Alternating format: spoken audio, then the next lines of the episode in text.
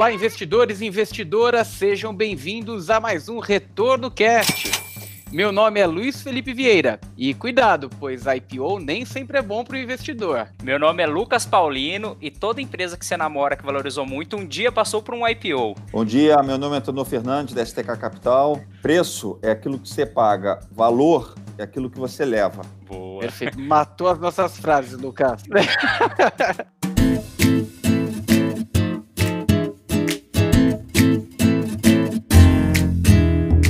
tema de hoje: oportunidades ou só tranqueiras com FTK. Muito obrigado, estamos aqui diretamente com o Antenor para a gente bater esse papo aqui bacana sobre IPO. E nesse primeiro bloco, o foco principal, se investir em IPOs de fato é um bom negócio para o investidor. Inclusive, como primeiro tópico desse primeiro bloco, é, dos IPOs que, que vocês têm visto aí nos últimos anos, tem sido um bom negócio para o investidor participar ou tem sido apenas um bom negócio para aquele que tem a equity ali, é proprietário do negócio e coloca ele à disposição do mercado? Olha, isso depende do IPO, né? Eu acho que cada história história é uma história. Cada é, é claro que a gente, os IPOs tendem a vir para o mercado no momento é, que a gente fala que a janela está aberta, né? Que é um ambiente bom de se captar, porque é um ambiente construtivo de renda variável. Então, o apetite do investidor é, é maior, né? Nas grandes crises é difícil é, alguém ter apetite para entrar numa história nova, né? O IPO é sempre uma história de mais risco e aí vai depender da qualidade da empresa, vai depender um pouco do preço que ela vem e depende do quanto que cada um conhece aquele negócio. Né? Eu acho que o IPO é, geralmente são negócios que, por definição, estão entrando na bolsa, né? Estão entrando no mercado, então não tem um histórico para ser analisado, não tem vários trimestres de resultados, né? Quer dizer, isso é muito importante para se conhecer o negócio, a dinâmica do negócio, como é que a empresa se comporta em diferentes momentos, conhecer um pouco o time de gestão, etc. Então, IPO é um ambiente de menos visibilidade. Isso pode dar um maior risco, né? E pode também ser uma oportunidade, porque quando você tem menos informação. Se você consegue, digamos assim, ter alguma informação não tão bem é, difundida ainda no mercado, simplesmente porque as pessoas não conhecem, é, pode ser uma vantagem. Então, resposta longa, é, conclusão curta. Depende, é, eu acho que é uma situação de casa a casa. É, eu acho que até vale a pena abordar aqui. É, não é o tópico, a gente já conversou de IPO em um outro podcast que a gente lançou lá no ano passado, mas é importante para as pessoas reforçar né, que o IPO é aquela oferta inicial de ações. Né? Até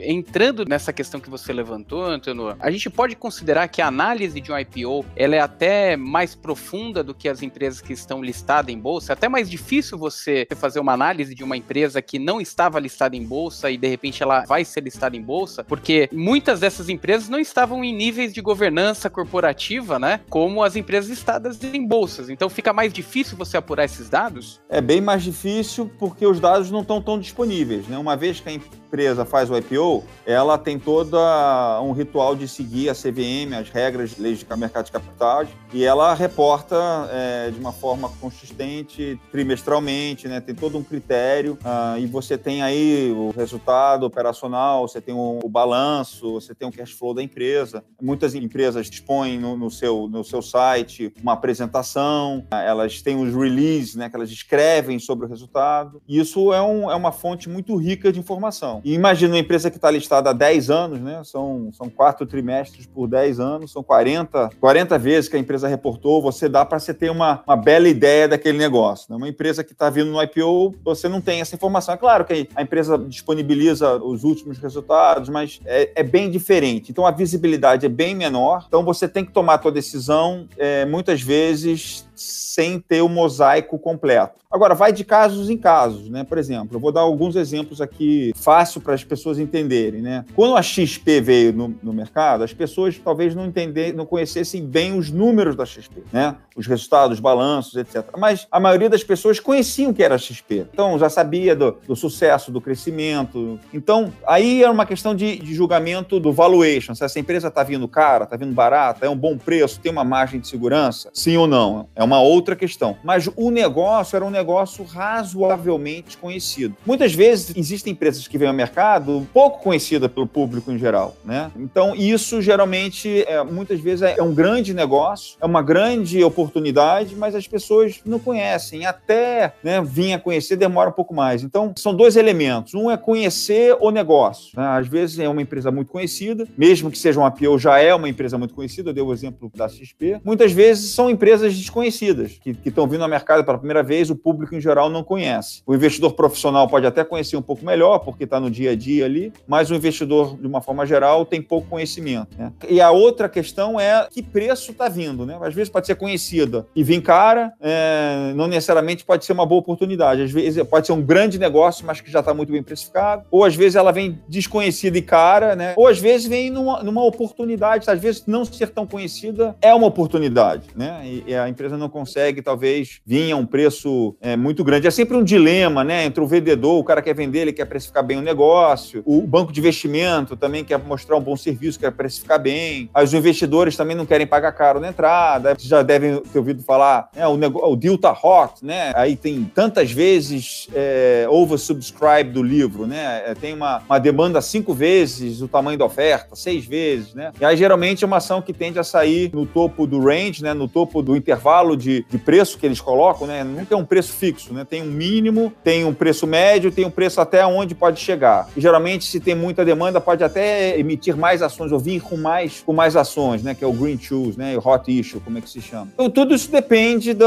do momento, como é a percepção do, do, investidor. O investidor tenta pagar menos, né? Principalmente o investidor institucional, profissional. E se o negócio é muito quente, é muito badalado, geralmente acaba saindo de um preço mais alto. E aí tem essa percepção de que a IPO é uma oportunidade, porque a ação abre subindo 15% e tal. Mas isso é muito mais um movimento técnico de, de curto prazo, né? Eu acho que o que vai determinar o valor do negócio é a execução é, da gestão e, a, e, e, se você pagou um preço que tem uma margem de segurança e o negócio se provar bom, ao longo do tempo você captura esse valor. Né? Eu acho que isso é menos importante o, na nossa maneira de investir, pelo menos, né? o, o movimento de curto prazo. Né? É, Não, isso, mais isso mostra o tamanho do cuidado também, né? Que o investidor, pessoa física, tem que ter, né, Antenor? É, porque às vezes tem, uma, tem uns casos que, obviamente, se o investidor. Esse é um, esse é um do tipo de investidor de curto prazo, né? Ele gosta de, de flipar, de tradear e tal. Se realmente o, ne o negócio está muito aquecido, pode ser uma oportunidade ele comprar e vender logo. Mas isso é uma estratégia de, de trading que eu acho que tem pouca coragem com, com o valor do negócio, né? Uma coisa muito mais de especulação do que de investimento. Aqui na STK a gente é, é focada em investimento. Então a gente entra em IPO quando a gente acredita que tem uma oportunidade, o negócio está vindo a um desconto daquilo que a gente acredita que vale. A gente acredita no caso de investimento, a gente acredita na gestão e acredita que é um preço, é uma oportunidade de entrar a um, a um preço descontado. Eu acho que para o investidor mais fundamentalista, esse deve ser, essa deve ser a abordagem.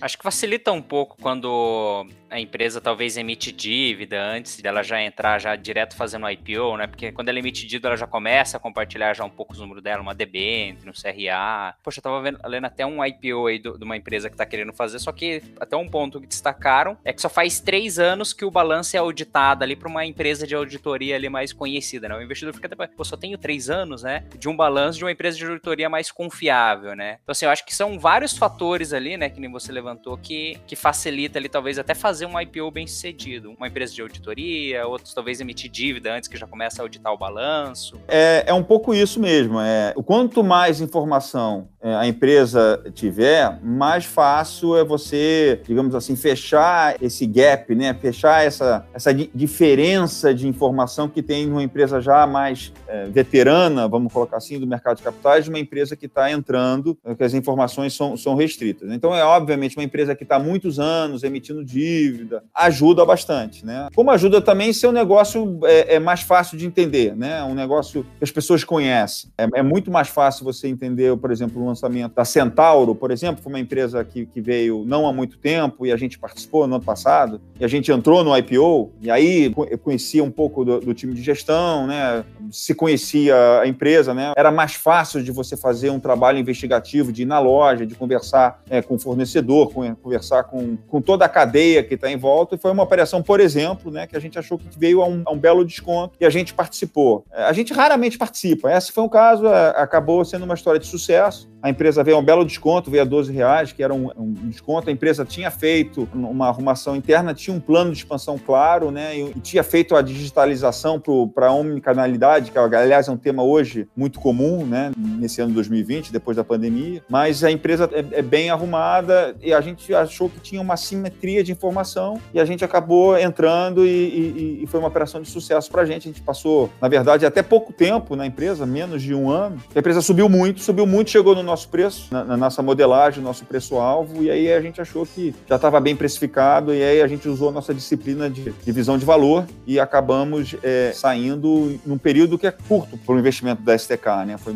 menos de um ano, a empresa subiu muito é, e, a gente, e a gente saiu. Mas é, é raro, tá? Assim, é, foi uma, uma situação em que, de novo, a gente conhecia o management, é, relacionamentos pessoais ajudam certamente né, nesse momento, e conhecia o modelo de negócio, tinha comparativos é, lá fora, entendeu o plano de negócio e se sentiu confortável num preço que era um preço, na nossa opinião, que dava uma margem de segurança. Né? Mas muito legal isso aí que você abordou. Desculpa até te, te cortar, Tenor, que esse é um tema muito legal que tem que ficar claro para os investidores pessoas físicas, né? Que normalmente o investidor pessoa física ele não tem essa riqueza de detalhes de informação quando entra num IPO. É muito difícil o investidor pessoa física pesquisar, analisar com essa profundidade e muito do, dos investidores acabam acessando esse tipo de estrutura é muito mais com uma questão emocional, né? É muito mais emotivo do que racional, porque eu não vejo qualquer racionalidade de você acessar um IPO porque o teu vizinho falou que é bom, né?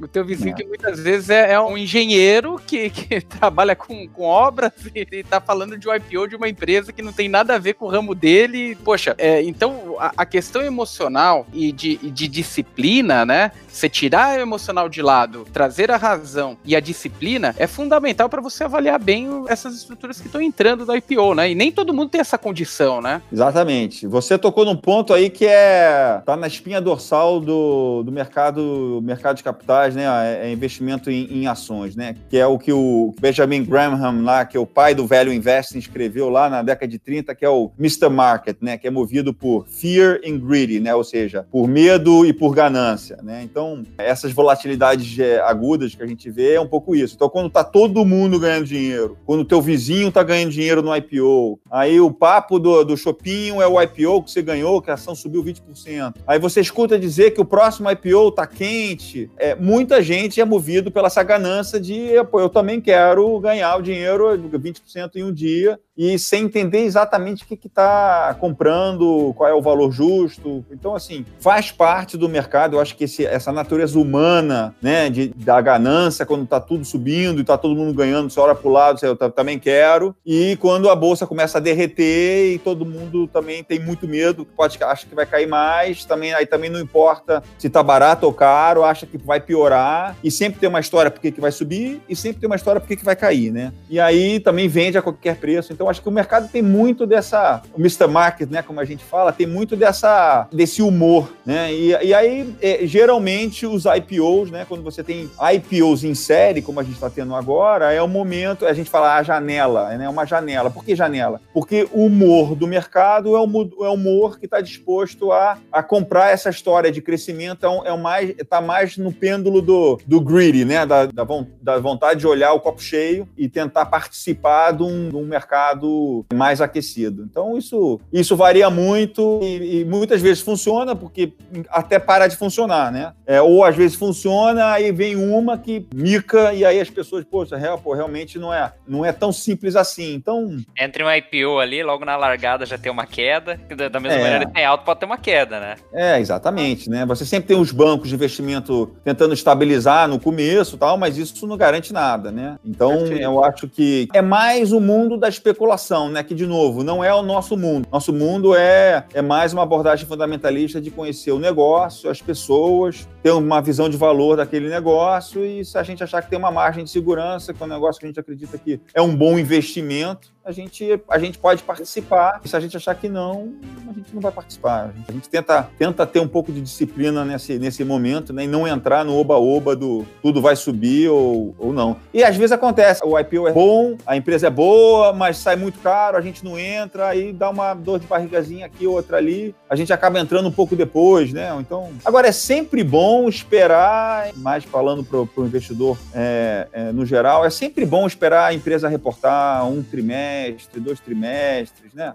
Porque é, geralmente o IPO ele vem junto com uma história de crescimento, né? É bom, é bom ali você validar um pouco a história na medida que a empresa começa a reportar de verdade pós-IPO, né? É, e tem alguns IPOs assim que, que o pessoal se vê numa situação, né? Eu lembro até de, de alguns depoimentos, a época começou, ah, acho que década passada, não, essa década mesmo, algum um IPO de construtora. Tipo, de repente eles começaram a se ver com tanto dinheiro e ter que construir ali tantos prédios, né? Exatamente. Que é uma situação que eles nunca tiveram, tanto dinheiro assim em caixa e, e crescer de maneira tão acelerada. Então, assim, é talvez esperar ali algum alguns, alguns reports ali trimestrais mesmo facilita ao lado do investidor. Não, tem até um caso que eu vou deixar para o segundo bloco, mas eu, eu queria bater um papo aqui, só ainda no, no primeiro bloco, é, que eu acho que, que é bem válido a gente trocar essa, essa ideia sobre esse tema, que inclusive a XP fez parte do, de, desse tema aí nos últimos tempos, deixou bem aquecido desse tema, porque algumas empresas elas ainda preferem fazer um IPO lá fora do que aqui no Brasil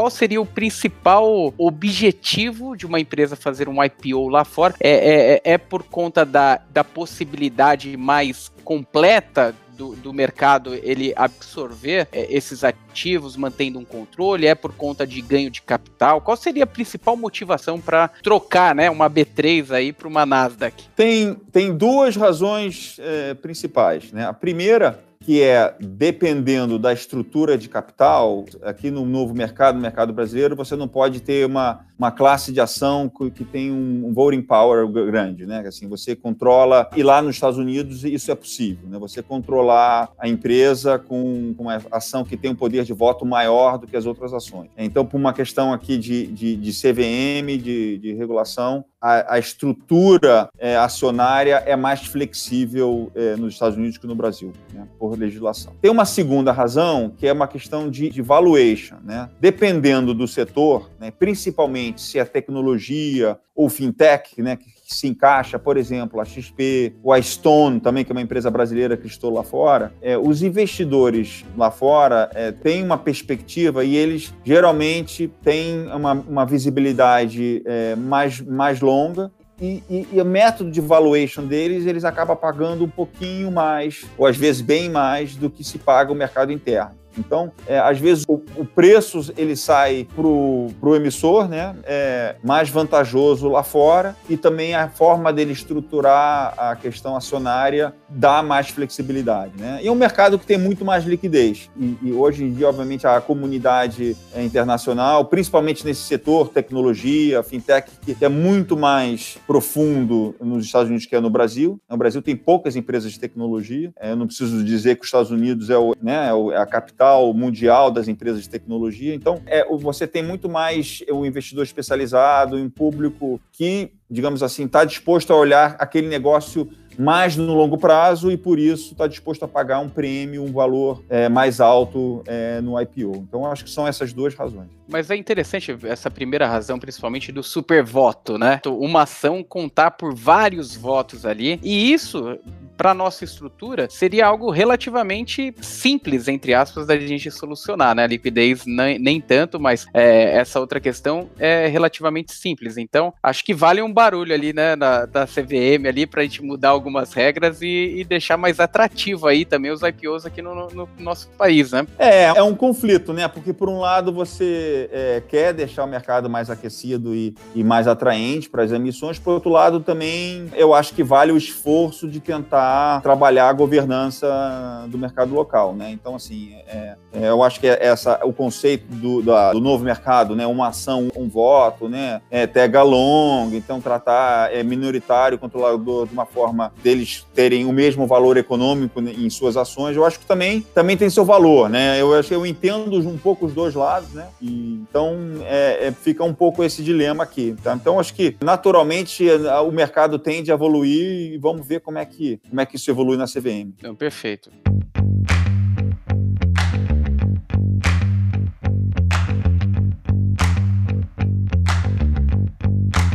Começando agora o segundo bloco, oportunidades ou tranqueiras no IPO. O Lucas uh, comentou no bloco anterior sobre a, a, as construtoras e eu peguei algumas informações sobre alguns micos aí que aconteceram no mercado e dentro desses micos aí tem um mico da Brookfield, é, que é uma construtora, uma empresa de, de construção aí, que a rentabilidade do ativo desde o seu IPO, né, até a consolidação dos dados, num curto espaço de tempo, teve uma queda de quase 70% aí. Te, teve o caso da Gol também parecido com esse, né? Uma, uma queda do IPO e num curto espaço de tempo a, a ação perdendo quase 70% também. Então existem alguns micos aí no mercado, além dessas grandes oportunidades que são geradas. Vocês se lembram de algum mico aí? Você se recorda de algum mico? Não, é assim, é difícil falar de mico porque é, às vezes o mercado, enfim, não necessariamente, é, eu não estou falando especificamente desses dois casos, né? Mas às vezes é, é realmente a, a, ação sai mal precificada e, e, acontece é uma queda brusca, né? Às vezes pode ser até uma oportunidade de investimento. Acho que vai depender um pouco e o tempo dirá, né? Mas assim, é, no, no, geral, algumas empresas tendem a, no mercado mais aquecido, a realmente saírem mais esticadas e muitas vezes, na medida que o oba-oba passa, acaba entrando muito investidor que está ali para flipar, para para ter um ganho de curto prazo, e na medida que isso não vem, a ação vai pesando, pesando, e aquilo que era uma, uma oportunidade de ganhar um dinheiro entre aspas, fácil, né? Vira um, um, mico, como você falou, né? E as pessoas não têm paciência de esperar e saem. E, então, e muitas é... vezes algumas empresas até, por ver que o investidor não está dando valor, começa até a fazer OPA, né? Que é um movimento contrário. Começa a recomprar ali as próprias ações que está enxergando o mercado não está vendo valor, né? É, então é assim, eu acho que o meu ponto é o seguinte, é, tem que ter cuidado dobrado em IPO. É, se você não conhece o histórico da empresa, você pode estar entrando aí numa num oba-oba que pode dar certo, é praticamente que nem ir para Las Vegas, é um, é um cassino. Ou pode dar errado, né? Você joga, dá preto, dá vermelho, é meio que, de novo, não é o que a gente acredita como sendo um investimento em, em renda variável, né? É mais uma especulação de curto prazo do que qualquer, qualquer coisa e a conse consequência disso são casos como que a gente viu é, recentemente, né? E não foi só é, essas empresas que vocês mencionaram, outras também caíram 50%, né? Quer dizer, então, eu acho que de novo, sem, sem querer aqui dar nomes, porque eu acho que é, tem que ter bastante atenção é, na hora de entrar, é, tentar entender os fundamentos, quem são as pessoas, qual é o modelo de negócio, tem alguma margem de segurança. E eu acho que investimento em ações é um investimento de longo prazo. Então, comprar um negócio é, e, e, ter uma margem de segurança no valor que você paga ao longo do tempo, é, é acho que é uma proposta muito interessante de, de geração de valor. Comprar um negócio é, de uma empresa para vender daqui a dois dias, duas semanas, dois meses, é muito difícil saber o que vai acontecer em duas semanas, dois meses, né? Assim, pode vir uma crise, pode, assim, é muito difícil. Você pode dar sorte, mas pode dar azar é um esporte meio radical, na minha opinião, é muito especulativo. Gostei do esporte radical. E... É, só, só, só, um adendo, a gente tá falando aqui de, de vol e não faz sentido para um dia, dois dias. Semana eu tava vendo um vídeo no YouTube e uns youtubers estavam ensinando a montar uma carteira diversificada. Eles montaram uma estratégia, ó, a gente vai precisar do dinheiro daqui seis meses. Aí eles colocaram 100% em ações mais conservadoras, né? Eu fiquei pensando, como assim ações mais conservadoras para daqui seis, seis meses? meses. Bom, então, é, assim, é difícil, né? É, é difícil. Seis meses, eu não sei o que pode acontecer em seis meses. Pois é. Tem, tem de tudo, né? Dado, a, a gente vive um contexto muito, muito fora é, de uma normalidade, né? A gente vem de uma pandemia aí que ainda, ainda não é algo conclusivo, apesar do mercado já ter precificado boa parte é, do que vem acontecendo, né? Temos mercados reabrindo, economias aí voltando a, a aquecer, uma liquidez gigantesca aí no mercado. E o que isso traz? Uma taxa de juros, a gente não pode deixar de falar da taxa de juros aqui no Brasil, taxas de juros juros negativas aí ao redor do mundo, que isso traz de oportunidade daqui para frente. Olhando especificamente Brasil, as empresas, vocês acreditam que estão otimistas para, de fato, as que não participam de, de um mercado aberto, que não estão listadas na B3, elas, elas se animam em fazer esse movimento daqui para frente? O movimento de, de, de fazer o IPO? De fazer o IPO, isso. O que, que vocês acho... enxergam daqui, daqui para frente? É, a gente é. deve ter isso? Eu acho que é o caminho natural para uma empresa é, de crescimento é o, ciclo dela, né? Ela geralmente tem um ciclo de investimento, geralmente entra um capital é, que é um venture capital, né? Um seed mais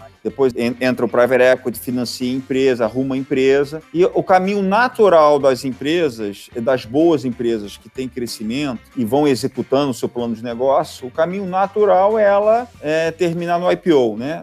É claro que nem toda empresa termina no IPO, tem empresas incríveis no Brasil e lá fora, muito grandes, que não são de capital aberto. Né? Não, é, não é uma obrigação, né? muitas vezes a empresa não precisa do mercado de capitais para crescer, para se financiar, e ele não quer ter acionista minoritário, não, te, não quer ter que todas as exigências né, da CVM, enfim. Até pouco tinha aquela petrolífera lá que não tinha captado um tostão, né? E é Isso, a maior empresa do mundo não, não tinha captado, né? Então, assim, você, eu posso dar vários exemplos de empresas no Brasil lá fora que, que, que são grandes e, e, são de capital fechado, né? É, mas é natural que, na medida medida que essa empresa cresça e aí a, empresa fique mais madura, até uma questão de sucessão, né? Às vezes tem mais de um dono, enfim, ou mais de, mais de um herdeiro, ou famílias. Aí uma coisa é a primeira geração, vai chegando na segunda, terceira geração, as necessidades da família começam a mudar. Ou, ou o caso natural, como eu falei, a empresa, à medida que ela vai crescendo, precisa mais de capital, ou de dívida, ou de equity, e é natural esse caminho, né? Então,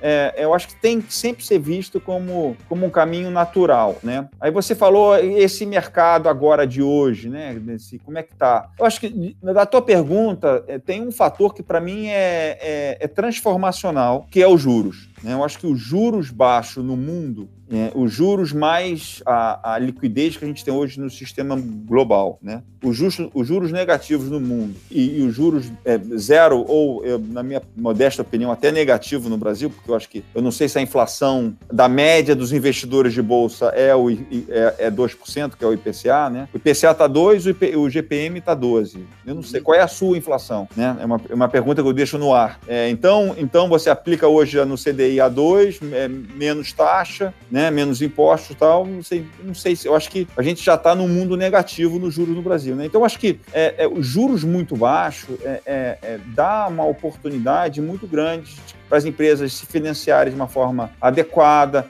vários projetos que não ficavam de pé pela estrutura de capital hoje, com juros mais baratos, conseguem ser, via ser viabilizados. Então, existe aí é, um ambiente muito, muito rico é, para a geração de valor é, no mundo micro das empresas, né? Empresa por empresa. Aí cada empresa, cada indústria tem sua dinâmica, né? A gente está falando de uma forma geral. É, o que aconteceu, e aí um pouco do que você falou também da pandemia, o que aconteceu esse ano é que foi um choque é, abrupto, né? O, o, o, mundo vinha crescendo bem, a expectativa de crescimento, não só no Brasil, mas lá fora era muito boa. O Brasil vinha de, de uma retomada lenta, porém se acreditava que 2020 seria já um ano de um pouco mais crescimento, né? Um crescimento um pouco maior. E a gente teve aí esse evento inesperado, entre aspas, né? Assim, que, que mudou completamente é, o mercado, a visão de crescimento, a realidade das empresas. Né? Eu acho que o que eu quero destacar aqui que foi é, um divisor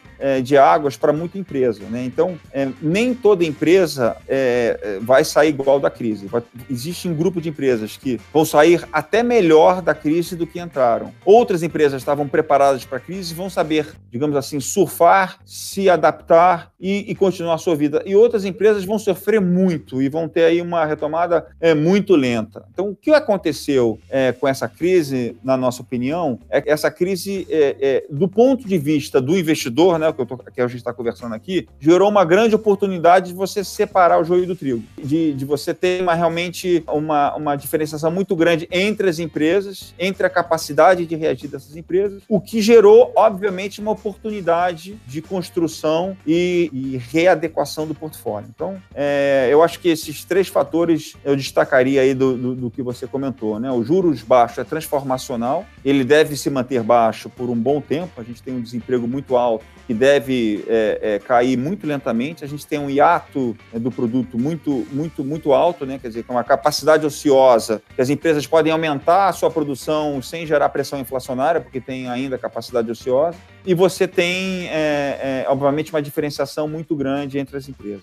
Então, eu acho que é, é um ambiente, é, para o investidor fundamentalista, um ambiente construtivo é, para você montar um, um, portfólio de empresas de qualidade, é, bem administradas e que estejam negociando a um desconto do valor intrínseco daquele negócio. Só uma curiosidade aqui, a gente estava falando de construção, empresas de construção, construtoras.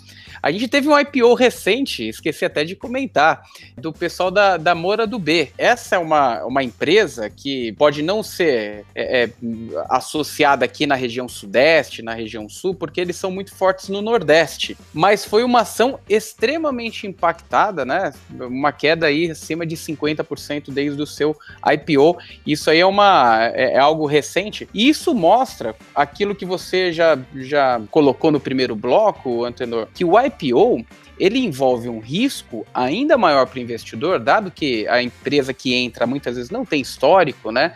E, e com relação a isso, necessariamente você tem que enxergar um prêmio importante, um prêmio interessante para você conseguir entrar, né? Para que você entre sim num valor justo e não, não caia numa, numa roubada, né? Entre aspas. Então, é, é, muitas vezes vale a pena, ao invés de você tentar se aventurar em um IPO específico de ações, usar estruturas de investimentos, né? De profissionais aí que, que estão analisando o mercado, estão olhando a estrutura, tem capacidade, tem time para olhar, para visitar, para ver fornecedor, ver cliente analisar uma empresa não fica é, é, na superficialidade ali de olhar balanço, né? Você fala com executivos, você entende a história daquela empresa, o que, que aqueles executivos são capazes de fazer, o que eles já fizeram no passado, né? Falar com, com fornecedores, clientes, isso aí é extremamente importante para você entender como que tá a qualidade dessa estrutura aí que você está investindo, afinal você vai ser sócio de um negócio, né? Falou, eu não podia falar ó, é isso mesmo. Tem que, tem que olhar, é isso, é fazer uma, uma, uma pesquisa, né? um trabalho investigativo, como a gente gosta de chamar,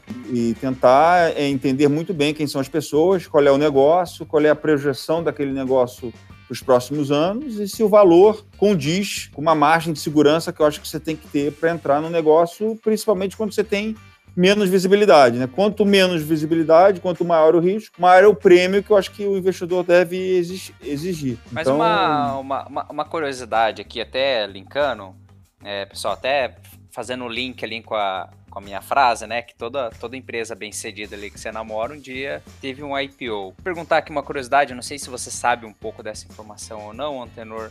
Normalmente um IPO, então acaba entrando muito mais pessoa física, um institucional, varia muito de cada IPO, porque assim, o, o, o fato é, normalmente a maior parte do pessoal que tá ali fazendo IPO tem demanda, tem gente que compra e acaba acontecendo IPO, né? Então, assim, é óbvio que tá certo, tem que ter ali um determinado cuidado, né? Você não vai ter ali alguns números, mas os IPOs acontecem. E Acontece. tem institucional entrando, tem pessoa física entrando. Então, assim, tem risco, mas obviamente é um é um negócio que acontece porque tem gente que vê valor. Tem risco e tem oportunidade, tá? É não, isso. Não me entenda mal. Não, é, risco não quer dizer que é, que é, só, é só, só o negativo. Geral, geral, como o chinês fala, né? É, a palavra risco é, e oportunidade em chinês parece que é a mesma. Eu não falo chinês, tá? Me, me disseram que, que, quer dizer mais ou menos. É o mesmo símbolo ali, né? E oportunidade querem dizer a mesma coisa, né? É, é exatamente isso. Geralmente você tem investidores institucionais ancorando um IPO, né? Assim, a, porque pessoa física é uma coisa muito pulverizada. E geralmente ela entra quando ela acha que tem ali um, um, bolinho quente saindo do forno. Ela não entra porque geralmente ela acha, entrou porque acha que aquele troço ali tá, tá muito badalado e por estar badalado, é, badalado vai subir, né? Geralmente é, é assim. Então, geralmente, é, os deals, eles são ancorados por investidores institucionais, né? A própria STK é, tem uma história de um IPO que a gente participou é, bem ativamente, que eu posso contar aqui como, como um caso, eu acho que uma tese de investimento de como ilustrativo que aconteceu, né? Tem uma empresa que a gente é acionista até hoje, que ela era uma empresa listada, mas ela era, tinha uma liquidez zero, praticamente, negava mil reais, dois mil reais por, por dia. E a gente soube que essa empresa ia ter é, o IPO dela, o re-IPO, né? Porque ia, ia, ter uma venda e colocar a mercado um montante grande de ações. Né? Essa empresa é Energisa e ela, e ela fez o re-IPO dela em julho de 2016. Tá? A gente conhecia a empresa, a gente conhecia bastante o setor, a gente estava envolvido na Equatorial é, já com sucesso desde 2012. A gente conhecia é, é, o private equity que estava investido, que era o Gavi. A gente conhecia um acionista importante de âncora, de, a, da empresa, conhecia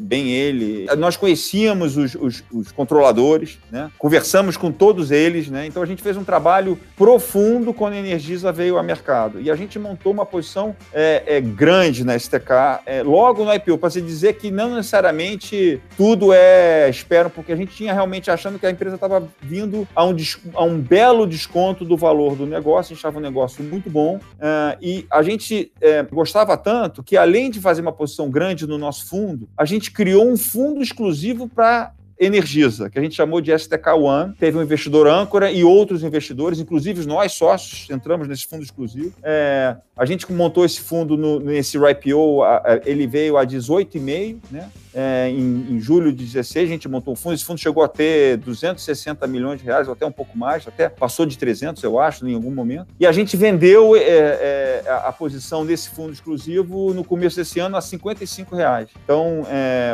então a gente entrou a 18,5, vendeu a 55% e a gente participou. Então, para você mostrar que assim, não foi uma operação de ah, eu estou entrando no IPO porque eu acho que o negócio vai subir um pouquinho. Né? A gente achava que tinha um case de investimento de, de médio e longo prazo, de geração de valor é, de uma empresa é, de, de alta qualidade, com management é, excepcional, muito alinhado, né? são controladores, é uma capacidade de consolidar o mercado que estava em consolidação. Né? Essa empresa veio comprando outras, outras empresas de distribuição de energia. Então, é para mostrar que, às vezes, o IPO é uma super oportunidade é, para o investimento fundamentalista de longo prazo. Né? E no caso da energia, é raríssimo isso acontecer, tá, gente? Não é que acontece toda hora, mas é, é, no caso da Energias, a gente viu uma ótima oportunidade, não só de montar uma posição de destaque nos nossos fundos, mas também de chamar outros investidores para uma situação específica, né? E estar tá investido em um fundo de uma ação só, né? Que a gente chama de PIPE, né? É, era como se fosse um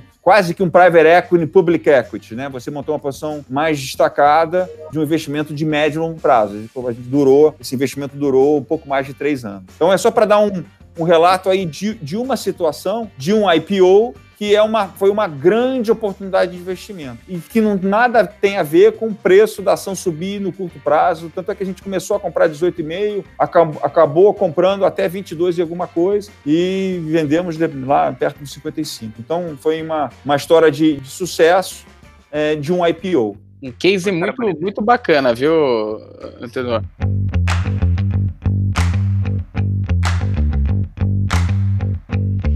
Inclusive, já aproveito o tema que você abordou da, da STK, é para você explicar, já como terceiro bloco aqui, a gente já entrando na estrutura da STK, é como que hoje vocês estão aproveitando as oportunidades do mercado, como que vocês estão estruturados é, pro, para o investidor que não quer se aventurar como pessoa física nos IPOs e nas oportunidades de mercado e querem sim um profissional, um gestor profissional para cuidar do investimento. A STK é uma, é uma gestora independente é, 100% focada em renda variável, né? O nome já diz, STK quer dizer stocks, né, ações. A gente é uma casa é fundamentalista, né, uma visão de valor de longo prazo. Nós temos dois fundos, né, um fundo long only, que é um fundo é, 100% dedicado em grupo de ações aqui no Brasil, geralmente entre 15 e 25 ações, que a gente constrói é, de uma forma bem fundamentalista. Nós temos um segundo fundo, que é o long biased, que é a mesma carteira do long only, só que com mais flexibilidade para aquele investidor que quer ter um pouco de, de flexibilidade dado a volatilidade do mercado brasileiro. Né? O mercado brasileiro brasileiro é, ele tem muitas oportunidades no micro, nas empresas, mas no macro, o Brasil tem ciclos econômicos mais curtos. Né? A gente está sujeito às nossas crises e às crises globais. Né? Então, o long bias dá essa flexibilidade para tentar mitigar a volatilidade e o risco de um investimento em renda variável, sem perder né, os ganhos de longo prazo. Essas duas estratégias têm cerca de 10 anos, a STK está fazendo 10 anos agora no final de setembro. É... A gente estava falando agora de histórico, né? De IPO, olha um belo do histórico né? 10 anos para se olhar.